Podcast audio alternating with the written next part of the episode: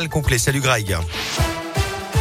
À la une, la fin de la gratuité des tests de dépistage du Covid pour les personnes non vaccinées. À partir d'aujourd'hui, il faudra donc débourser 25 euros pour réaliser un test antigénique dans une pharmacie, 44 euros pour un test PCR. Les tests restent pris en charge hein, pour les personnes vaccinées, les mineurs, les cas contacts identifiés par l'assurance maladie et les non vaccinés qui ont des symptômes et qui présentent une ordonnance de leur médecin. L'actu, c'est aussi 7 minutes de silence en mémoire de Samuel Paty. Aujourd'hui, elle sera observée en fin d'après-midi dans tous les établissements scolaires, les écoles, les collèges et les lycées, un an après l'assassinat du prof d'histoire géo.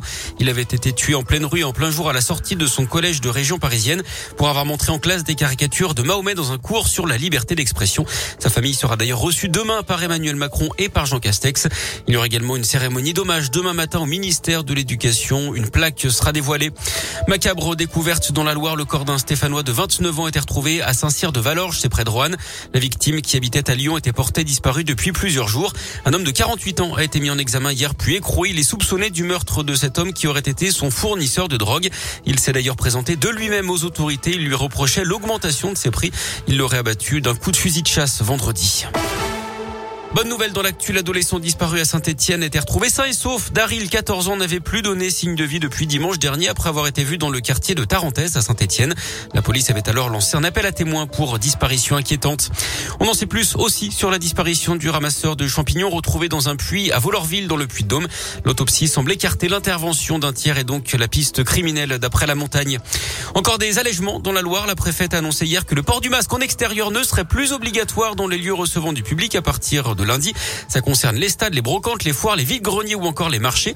C'est en lien avec la chute continue du taux d'incidence dans le département. Je vous rappelle également que les écoliers de l'Ain, n'auront plus à porter le masque en intérieur à l'école à partir de lundi également. L'enquête progresse après la découverte d'une retraitée décapitée chez elle à Agde dans l'Hérault. Hier, un suspect a été arrêté et placé en garde à vue.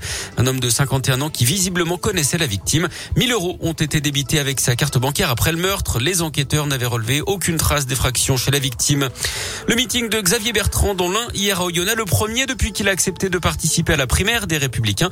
Il a été reçu par le député Damien Abad, Xavier Bertrand qui est venu expliquer comment faire gagner la droite pour la France. Il a également prédit hein, que si la droite ne gagnait pas ou n'était pas au second tour de la prochaine présidentielle, cela signifierait la disparition de cette famille politique. Le sport, le foot avec le retour de la Ligue 1 ce week-end, dixième journée en ouverture ce soir. Le PSG sans ses, Sud-Américains affronte Angers. Demain, Clermont recevra Lille à 17h. Le Lyon accueillera Monaco à 21h. Et puis dimanche, Saint-Etienne jouera à Strasbourg à 15h. Et puis en cyclisme, une info concernant le prochain Paris-Nice. D'après la montagne, une étape passera dans le département de l'Allier. Elle partirait de Doméra pour rejoindre Montluçon le 9 mars prochain.